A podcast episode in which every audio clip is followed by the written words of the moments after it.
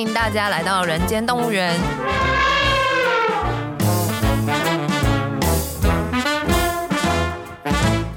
这是厌世姬为了编剧工作外出取材，访谈多年政治与企业幕僚的经验，并交流两个世代斜杠者的生活与想法。Hello，大家好，欢迎来到人间动物园，我是厌世姬，我是边角料。那今天呢，很高兴还是邀请到了称自己为狗的老爹。Hello，老爹。大家好，我是老爹。哇！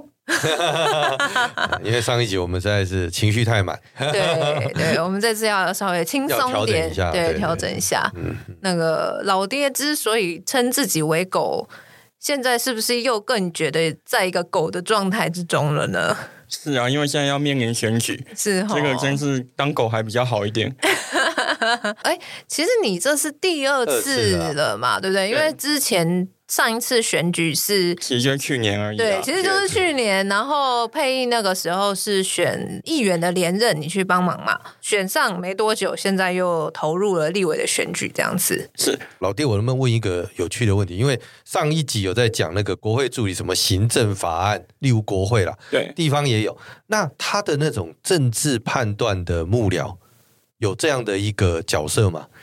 我觉得这不会特别去聘一个人，就说你进来就帮我做这判断，因为理论上啊，其实委员或是明代本身，他应该就是最强的那一个。但是我觉得会吗？一定是明代自己就是最强的吗？当老板的人就会觉得自己是最强的那一个嘛？哎，今天有个八卦，我以前听那个。高嘉瑜的故事，常常他旁边都会有一个，哦、那个是资深助理，那个就不太一样。我觉得应该是说这种东西，我不会一开始聘任，就是说你来帮我做判断。对，都是在合作过程中，我发现你的判断我可以信任，可以信任，然后逐渐的把它变到这个位置上，嗯、所以他不会有个专门的位置。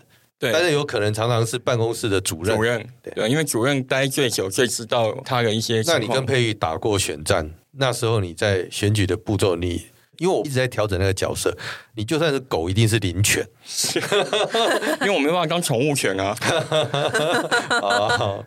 你也不是负责咬人的犬嘛，对不对？所以你是灵犬，这样讲应该还算。这样算不算有咬人啊？因为之前那个钟小平跑来是要啦，钟小平跑来我们服务处要下站帖。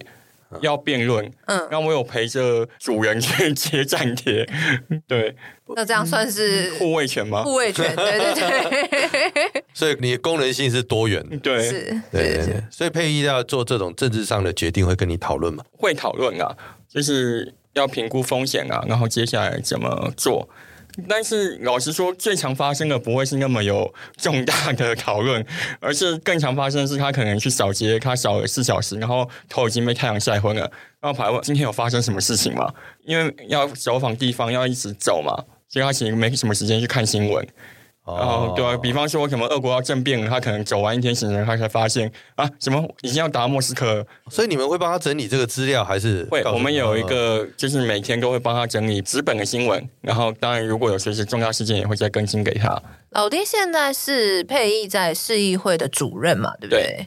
那在非选举期间，其实你的非选举期间应该也非常短暂，对不对？是，大概。几个月？去年十一月有，四五个月了，有四五个月。哈，那这段期间你的工作大概是怎么样呢？非选期间，我们就回到议会，因为议会也要开会嘛。那当然还是要咨询。嗯、那我们又是面对蒋万安的，等于是蒋万安第一次要上备询台被考验。那我们当然也会准备一些关于台北市的题目。对啊，那可能在分析的时间，我们就是要帮他找各种市政资料。那尤其是我们会特别关注的，可能两种东西，一个是过去柯文哲没有解决的问题，嗯，啊，比方说大巨蛋，啊，后面怎么办？然后还有一种是蒋万安上任之后，他要提出个新政策。啊他提出新政策，比方说他要增设长照的五百床，那我们就发现他根本开不出来那些床，他的执行状况如何？那我们可能就是会一直在去收集整理这些资料了。然后，当因为以我们议员的角色嘛，那我们当然是要咨询，然后我们也希望被媒体关注到。那我们会特别的去找出说这种都讲说你一定要做到，但是最后会跳票会失败的政策出来。那这样子来讲，其实你在配音那边工作的时候，其实也有经历柯文哲，对不对？因为是在选连任的时候，那个时候还是柯文哲在当市长嘛。那有感觉到两个市长差别吗？在以议会角度来说，其实我觉得差异蛮大的。那蒋万安他是，我觉得他是一个蛮传统型的政治人物，就是他对于议员，我觉得他也是蛮周到的，然后他也会交代手下的官员去打点好这些问题。然后柯文哲相对来说，他就是一个比较，我用比较正面的，他可能比较坦然，他觉得哦，如果你要电我就来啊，我就跟你咨询台上对决。柯文哲比较会是这种态度，但是蒋万安会更加重视事前的沟通跟准备。然后跟议员保持良好关系。然后我觉得像是有几个局处长，他因为他的身段蛮软的啦，比方说像北市文化局，我都觉得我要怎么修理，因为是蔡思平哦，就是，对，然后他就是很风度翩翩的跑来跟你谈事情啊。我也在想我，我我要怎么修理这个人，就很难修理下去。对，我觉得台北文化局，我们只有那个一颗圆圆的那一颗是台北北艺中心，就北艺中心，北艺中心的椅子能不能？改变一下，在前朝的 SOP 所做出来的结果，这一朝能不能调整一下？这个我还真的问他们一年，然后最后结论是不要，因为我我觉得你应该请市长去做做看，可以吗？就是你坐在那里，你就知道，假如这是一个我们标榜 SOP 的国家，那 SOP 做出来的东西到底是什么？这是很鲜明的嘛，因为他是完整经历过柯市长整个任期的。对，我都很鼓励所有的人喜欢 SOP 的，去那里坐椅子，做完之后。你来想想看，这一件事情为什么会这样发生？那其实好题目啊！而且他那个椅子呢，在他启用之前，其实他那个椅布就破掉了。嗯、然后他那些破掉理由，他跟我说是因为有猫跑进北医中心的工地。哦、我看过那个新闻，我也很傻眼。就后来说根本不是猫，是你的材质有问题。是，我就想说。你自己材质有问题，还推给猫？我们不是怪你施工不好，是怎么让猫来顶罪？但是你也不这样讲，啊、因为中央以前停电也是动物的责任。对啊，我常常讲说有一个啦动物啦，嗯嗯嗯，然后槟榔树啦，因为他们最后都不会说话，对，所以你怪到他就 OK。难道槟榔树是什么事情？水，例如说在讲水保，OK。当然我不是替槟榔树辩护，我讲的是说我们常常到最终的时候推给这个他没有办法反抗的。我说、嗯、之前。停电好像是说什么某个动物怎么样，是不是？就各式动物，就是各式动物，就是跑去玩电线，然后就触电了。对，你看，这就是政策问题，动保意识的抬头。是，你也可以这样讲嘛？其实不是很荒谬啊。对，可是我们就真的把它归因到动物去。可是好像在一些，比方说科学园区，就是那种。经费比较充足的地方，他将会做一些保护措施，是防止动物去弄到那个变电箱之类的。不只有它啦，你到那个机场也一样啊。啊好像是竹科，因为那个如果他弄坏变电箱，是台积电会跳电，那个成本太高了，高了所以他会避免那个动物去造成停电。嗯、所以最终就是大家还是看产值的嘛，这是现实啊，是现实的人类们。是是是，嗯，好，所以那你在市议会就处理过最麻烦的事情就是。北艺中心椅子吗？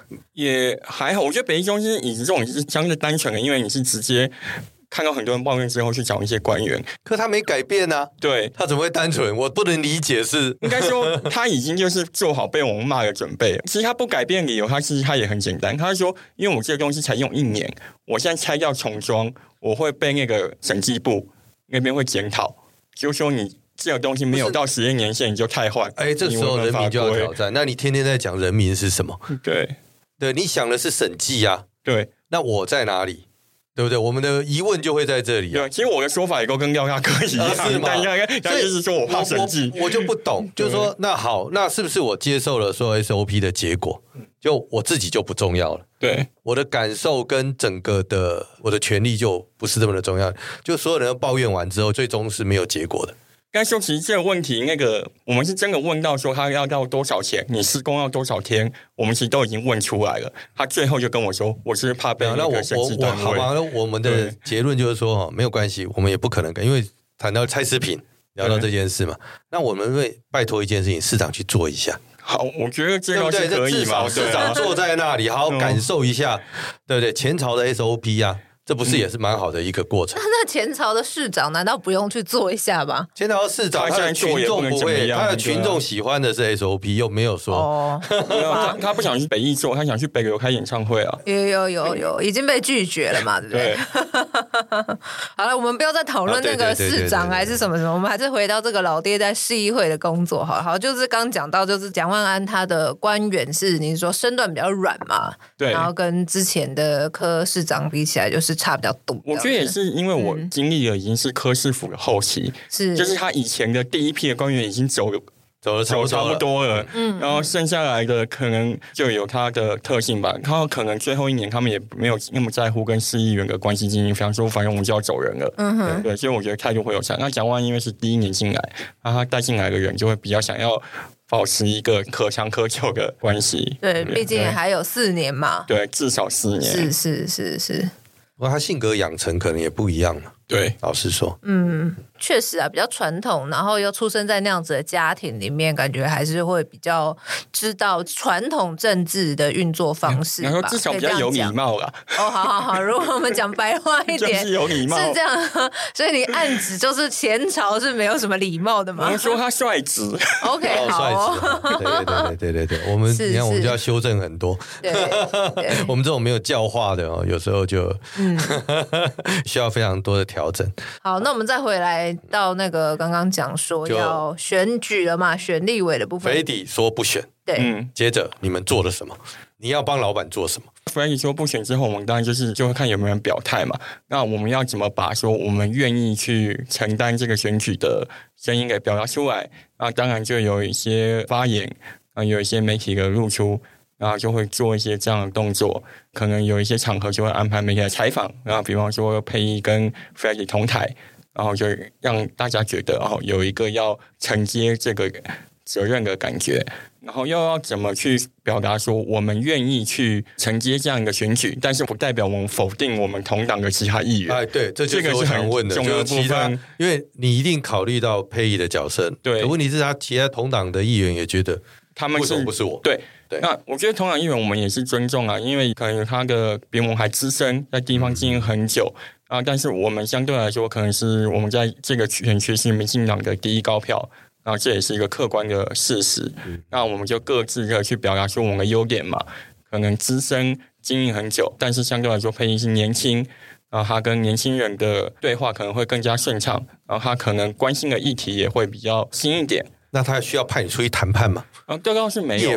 不会要谈判这个程度，那只是说我们各自去表达出为什么我们是比较适合的候选人，然后又不要去否定对方，因为都是我们的战友。对对。那他要参选之前，就他有这个意愿，是有跟你们讨论过吗？或者说跟你讨论过吗？其实也没有很严肃的讨论，而是我们知道 Freddy 不要选的时候，那我们想说啊，那谁要来替代？我们就会自然就想到你不上，那不然嘞？就是你一定是会被考虑的人选，就是不管怎么样，你都会被考虑到，嗯、所以就只是跳过讨论的过程了。就说这件事情，你就是会遇到了。那接下来我们怎么做？对，接下来怎么做？那好奇，后来听到那个鸡排妹的时候，就是很突然的听到这件事，因为记者跑来问我们说：“哦，听说这需要提鸡排妹，我们才知道有这件事情。”对，那我觉得这也是一个蛮微妙的状况，因为其实鸡排妹跟佩仪是朋友。然后他们平常是也是会有一些讯息往来的，然后那在这个情况下，那我觉得我们还是要保持那个界限啊。当时我们的一些支持者其实是有点气愤的，因为我们先表态了嘛，然后才传出鸡排妹的消息。那我们也是有要去呼吁说，我们支持者不要去攻击鸡排妹，嗯，因为不论怎么样，他至少在立场上是跟我们是站同一边的。那不要为了这件事情去伤害我们自己的那个队友，对。但人家会好奇。嗯，对不对？那台面上是这个讲法，你台面下有没有很辛苦的去运作？比方说，当时要安抚我们的支持者嘛，然后当然也要跟党内去做沟通。嗯、那我觉得还是跟刚刚讲一样，要不断的去强调说，为什么我们比较适合选。那因为我们可能如果跟鸡排妹比，我们一样都是年轻一代，那但是相对来说，我们就不是空降嘛，我们是在地耕耘，而且有服务的经验，然后有实际的政绩可以讲。那我们可能就会去阐述我们有这样的优势，所以我们比较适合出来选。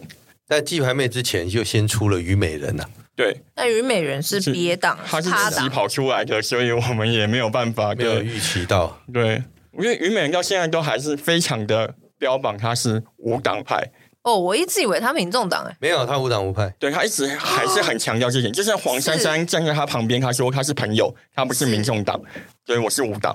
对。哦，那所以当时虞美人出来的时候，对你们有造成什么样影响吗？会觉得压力，或是说想要有什么因应的策略等等之类的。哦，我们那时候当然确实是会讨论，就是说他毕竟高知名度，而且形象很好嘛，嗯，而且他过去给人都是一个蛮关怀社会，然后关怀弱势的形象。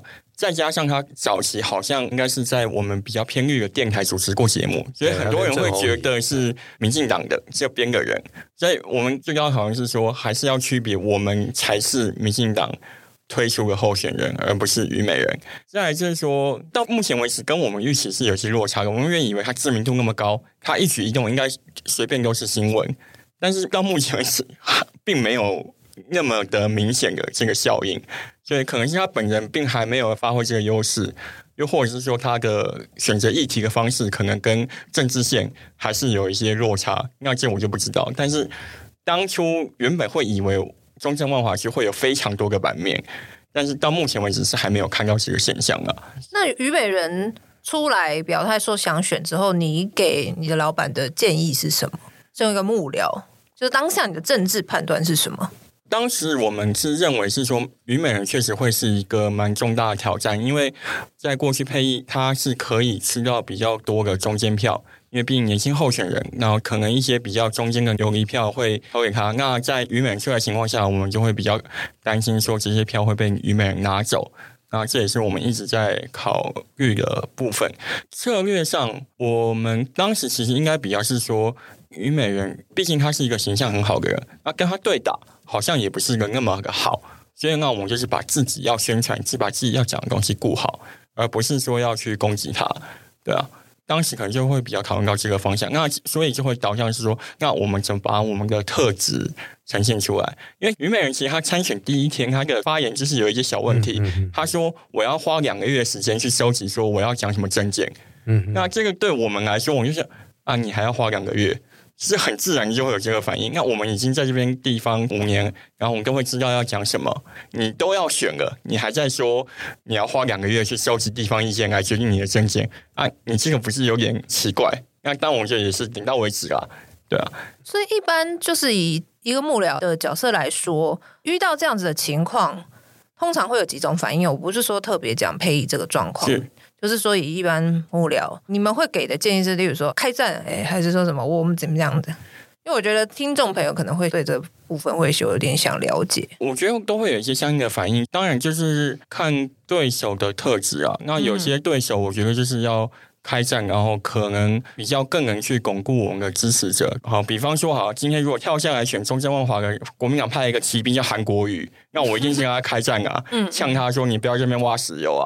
对啊，如果是韩国瑜这样的话，我一定要站到底。他女儿呢？他女儿的话，我就不会开战了。毕竟好像我们在欺负一个小女生，对，因为才二十几岁，对，这就会是差别。所以说，可以这样讲，就是第一步应该要是去分析对手嘛，对不对？对，分析对手的特质或特色这样子。我觉得策略都是依照对手的特性啊，那我们在决定我要采取什么样的动作，嗯嗯，因为。如果对手他确实他代表一个我们很不能接受或很不能认同的形象或价值，那当然就是战啊。那但是如果说各自都是呈现自己好的一面，然后两边的形象都是比较正面的，那我们就是比谁更能吸引到更多的选票，都是强调我们各自好的一面。对，啊我觉得当然都是还要看对手来决定。你知道在戏剧里面呢，我们就最常会看到就是那种。候选人就说什么我要打一个正面的选战，然后结果幕僚的私下就是运作，就说他会偷发黑函这样。你们有遇过类似的状况吗？或者说你内心有曾经一度就是有想过这种比较那个的念头吗？白天的时候光明磊落，晚上的时候就开始发黑函 或俄语。当然会很想啊，有时候你毕竟是对什么，有时候会很想要讲些什么，但是这跟工作是两回事，工作还是一个专业的部分，不要带那么多情绪。但是情绪抒发的部分啊，可能就是开小开小账，开始开树洞，开始去抱怨，嗯，就这样。不过基本上我是真的没有小账，我要抱怨都是用本人的账号去抱怨。对，我目前应该是没有太多的去抱怨我们的对手，可能是抱怨其他人还比较多啊。对，那你看现在的这个状况呢？国民党的初选，因为他们一直还没定嘛。对，对这边我要讲一下，他们那天初选的那一天，我们真的是非常的傻眼，因为他们那天说哦，我要公布初选民调。那我想说，哇，我们对手终于知道是谁了，知道，我们终于知道是谁了。然后他说十点要公布，然后中天有在那边做直播，我就在那边看直播，就看了半天，为什么一直都没有结果？然后那时候还有记者到我们的服务处来，嗯，说因为他希望及时有个回应嘛，然后记者陪我们一起看直播，我们看说到底什么时候结果。然后结果我们看了一小时之后，觉得真的不太行了，记者也要去赶下一班了。然后我就说好，没关系，我们现在还不知道是谁。我们先来帮你录一段谁都可以用的版本，反正就是说，因为反正三个对手是议员嘛，有在地的基础，然后又有国民党支持，那我们都会谨慎应战，就录一些这种谁都可以用的屁话，然后就给记者录一段回应。好，然后先有东西带回去之后，结果发现再过一小时，那边跑出来说，哦，今天不公布，那我就傻眼。我们都已经想办法去回了一个什么样都可以用的答案，结果这个答案还是不能用，就竟然是一个出乎意料结果。而且在那个直播现场，因为国民党的人都没有出来，然后画面里面有全部都是记者在等，然后你就看看记者一开始站着，然后最后已经开始在坐在地上直播了两小时，变成记者的实境秀。对，这非常的荒谬。对啊，等两个小时没结果这样。对，而且你没结果，你一开始出来讲就好了嘛，你要我们等两小时干嘛？哎，那你怎么看这事啊？你觉得为什么会这样？我觉得目前为止也是众说纷纭啊，然后他们好像比较理性、科学、务实的想法，就是说这个民调好像有一些很奇怪的状况，人为操作的因素，然后让它的误差有不正常的反应，就是三份民调误差太大，这不是正常民调会出现的结果，所以他这份民调先在考虑要不要采用或是重做，然后已考虑考虑了一个月了。然后到现在就没有下落。但问题是那天那两小时到底发生什么事？总不可能两个小时他们在里面吵架吧？啊，这个我真的不知道啊。然后哦，那天两小时看起来好像应该是候选人都有先出来，所以没有在里面吵架。嗯哼。那至少我们知道的是，不是候选人在里面吵架。那有没有其他人在里面吵架，我们就不知道。哦，也是有可能有别的人在里面吵架啦。对，但这个发展啊，因为。到时候我们播出的时间搞不好结果都已经出来。对，哦，也是啦，嗯，哎，那你跟佩仪会有什么很大的争执？对啊，可以说吗？我觉得还蛮长的啊。哦，可以说你怎么问我呢？让你问自己或问佩仪喽。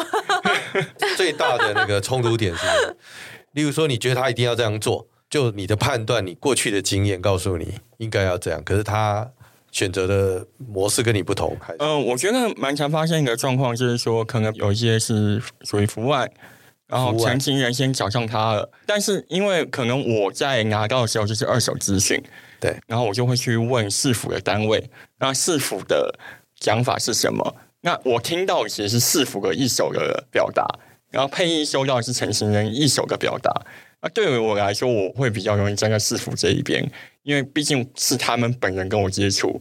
然后陈情人那边是隔了一手，那服万有时候真的就是说，你要对陈情人照单全收，然后你要对市府比较强硬，或者说你要去考量市府的难处，然后给他一些空间。在这取舍上，我觉得是蛮常刚刚会有些争执的。嗯，对。那只是说在这种时候，我们可能做法就是说，我们两个先来争执，然后我们去找潜力跟法规。啊，像你今天这个陈情人的要求，到底有没有人曾经可以这样做，或者有没有法规说确实可以这样做？如果有，我们再来这样谈。那如果真的都没有办法的话，我觉得我们也不要去为难公务员，因为他们也必须要依照法规来行事。啊，就是说，常常这个过程是我跟佩仪两个人在发生，不是在市府跟陈情人之间发生。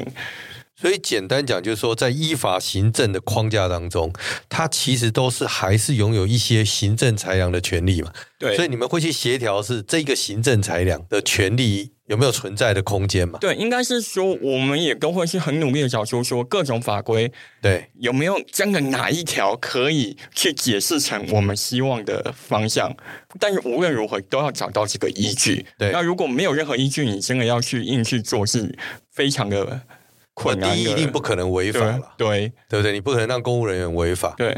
好，但以议会，因为它是反正就是立规则的机构，一般人是这样想，嗯、所以他当然会去说，当我当时候立这个法令，或过去立这个法令的规则是按循什么逻辑，文字没有明显写，但是他可能解释的方向是可以调整的，对，或者找到其他法规可以让它有协调的空间嘛？是。然后还有一些当然是可能比较一体性的。就是说，我觉得哪些议题它比较容易被关注啊，比较有共鸣，那他可能我就说，这只有你关心吧，就用这个词，哦、我你会利用我，嗯、对对、嗯、对，也不是利用，他就觉得这个东西可能只有少数政治宅会去关心这个部分，然后这大众根本不感兴趣，然后就要跟他争辩说，为什么我觉得这个东西很重要？那也有一些东西是我觉得必须要去讲得很清楚，例如我在脸书上之前有写过一篇是社会安全网的嗯东西，社会安全网这个东西我知道触及流量也很差。大家不会很想去看，但我觉得这东西必须要被写清楚。那这个我其实我们并没有争执，但是我会要去跟他讨论说，为什么我要去写这个东西？因为它这对于我们的弱势，对于我们的一些包括社区里面的福利制度，它会有一些很重要的影响。所以我觉得这个东西我们应该要把它好好的讲出来。可你讲出来，对他来讲，其实没有什么意义。对。可他无害啊，对，可他无害啊。那为什么有争执？应该也不会。那那没有到争执，只是说我要去说服他说这个东西是重要的。但是因为他又很忙嘛，因为他有很多行程要跑，那他能听的时间并不会太多。我要用五分钟讲出一个制度为什么很重要，这就是一个蛮困难的工作。对，懂了，懂了。其实有时候他也是个人呐、啊，对，他有很多他的情绪，他的选择不见得都是活在相当理性的状况。可能他那一天非常的累。他也完全无法去静下心来接受这样的东西，可是他觉得你给他的东西太沉重。对，因为这主要是因为他在外面跑嘛，而且还要晒太阳。基本上我是坐办公室，他需要跑外勤，所以他的那个工作压力可能会真的是比我大很多。这个我是可以理解。嗯，对，尤其是进入选举状况，对，他跑外面的行程的时间又更多。对，而且最近又真的很热。然后人一热就会，人一热心情就不好。可是你不会在内部幕僚的时候看，看到天气这么热，就一直在想说，他那时候昏倒，他昏倒就多很多票哎。你会这样想吗？这 也太坏了吧！我跟你讲，我我跟你讲，没有，就是有时候做幕僚的人在看那个画面的时候，常常在想说，哎，这个万一真的是这么认真，好，可是又没有办法感动大家，他万一突然怎么了，会不会那个效益更好？但又不跟人讲。对不对？你又心中那边想说，他只要不要身体真的有出状况就好。这个倒是还真的是没想过，对，对，所以你们好善良。我觉得我应该这样想，因为我们毕竟我们议员比较年轻嘛。对啊，所以那你跟人家其他人跑行程，你还是真没有资格昏倒，因为其他人年纪比你大那么多。没有，他女生啊，女生怎样吗？我们也是，不不啊，对对对对，这个我是没有政治正确，但是就是说那个画面会比较好看嘛。所以你昏倒，我们就会觉得没道理。是什么意思？没有没有，开玩笑，开玩笑。应该是说，我觉得是在这样强度的竞选下，我会比较担心，真的有一些比较高龄的候选人啊。我要你们竟然撑得住。就是说，哇！你们现在还可以这样跑，对我就觉得这真的是蛮了不起的事情。啊啊、但是做政治人物真的不容易啦。我老实说，光跑这个行程，然后回来还要处理你说的陈情案啊、政策，头脑还要清楚，然后每天跟太阳晒晒完之后，你还可以清楚处理事情，其实非常的不容易。嗯，那我过去在可能，比方说在国书委员那边，他其实就是用高铁的时间去把自己放空。嗯、每天从台中来台北要搭高铁，那个他其实那关系那关系关机时间，对，然后之后他就可以从地方的跑行程状态进入到在国会开会的状态，哦、就需要有一个转换的过程。转换的过程，对。那你觉得你们目前面临最大的挑战是什么？目前面临最大的挑战，我觉得还是在去根本上，虽然说大家觉得以为万华很绿，但其实中正万华加起来是比较偏蓝的。然后在这边，就双方当然各自有些铁票。那这个对我来说，我们还是从一个劣势出发。再来是说，我们一直在讲的是年轻票，因为在过去，Freddy 跟小英总统，他其实能拿到的选票都是大于民进党的基本盘。对，但现在很明显，这些人可能开始独揽民进党，他可能都是很多人会七月十六号去跑去游行。对，那我们要怎么去让这些选票再次的相信我们？他们曾经支持过民进党，或许他们一些理由，他们觉得失望，他们觉得被欺骗，然后而不再投我们。那我们要再试着去跟他们说服，说我们是一个你们可以信任的人选。那我觉得这是目前最大的挑战啊、呃。其实我觉得说是年轻票，我觉得太简化，他可能是从二十到四十岁的人都有，range 很大啦，其实 range 非常的大，年轻、青年、中壮年什么都算在里面，对。就是要重新说服他们，我们是一个值得信任的候选人。那当然，我这边我觉得还是要帮老板推销一下。我也觉得，在对一些进步理念上，对于社会价值的坚持上，我也觉得我们家的议员，我我推的议员，对，是会更有一些坚持的。是是，哎，老爹，我们问一个问题。哎，我觉得找老爹来非常好，是因为我们之前有问过吴征，是吴征也是当过助理，但他自己出来选举。对，你会想吗？我不会想啊，因为吴峥很帅啊，我想什么样子？对。哦，我的逻辑就是说，所以你会把当幕僚这件事情当做你最常年要从事的工作。我觉得我自己一直学的模板是我们认识的一些资深幕僚，比方说民进党党团的幕僚，例如。例如，他们里面有一个那个贵人主任，他可能二三十年就一直在去主导了民进党党团的议事运作，所以很多议题、很多政策，他非常的了解。哦，因为我们了解，你是说台北市？呃，不是，是那个立法院民进党党团党团的对主任。其实还有一些很资深的前辈，没有关系，你把那个名字讲一下，听众可能会去搜寻。我们会期待有人知道幕僚是一门专业，是而且是有发展的。没有，我会特别讲那个王桂莲，王桂莲主任，对因为他曾经被提名过民进党的部分区，在二零一六年的时候，所以他台面上。那其他几位其实也是很资深幕僚，他们有时候他们不愿意露面，露面，因为其实，在幕僚来说，有一些人是这样认为的：幕僚他本身是一个不出声的角色，是你就是辅助你的老板，那你本人不需要被看见。对对，所以有些人是这样信念，所以我觉得也不要特别去讲他的名字。我懂，我懂，我懂。那有一位是比较特别的，因为他绰号叫做一百分。我记得是他是在好像是陈其迈当立委的时候，他也是每个感谢法案的通过，他就非常感谢一百分的帮忙。所以他的名字就这样被记录在立法院的那个会议记录上，就像历史留名了。哦、对，一百分有一个叫一百分的主委。那其他因为这个我不太确定他们的想法，就不讲。对，那我觉得那他们是真的是非常专业，就是他们的那个专业是几十年来的一个议题，你去问他，他可以跟你说前因后果是什么。我知道立法的历史中间的转折。对，比方说那个年金改革，那是一个非常复杂的问题。那因为它牵涉到金额的计算等等，然后它历经了可能二三十年，他可以跟你讲得很清楚，这个过程到底是怎么来的，在哪一年发生什么事，所以它会今天会变成我们今天讲的这个样子。然后这样算下去会有什么样的结果？那我觉得我自己的目标一直是成为这样一个可以掌握大量议题，然后几十年来的资料你可以如数家珍的专业幕僚。哇，所以你看，真的有人做这样的人生设定，是啊，对对嗯嗯，不是每一个人都会期待到台面嘛。有一些人可能就是当议员的狗，就是口上人士，只要去跟那个直属官员汪汪叫，你就可以做成很多事情。其实不是。那我自己，我觉得在这个圈就真的也是见识过很厉害的人。啊，不只是我刚刚说资深的，其实年轻一辈我也看过很多很厉害的人。我觉得在这种里面，其实你最有成就感的事情，会是当这个东西你发现它有一个难题，就是它可能 A 法规 B 法规它相互冲突，就会卡住某些事情，然后你可以帮这个东西找出一个解套的方法，这是一个最有成就感的事情。是是是，很像在解谜啦，对，玩推理游戏的那种感觉。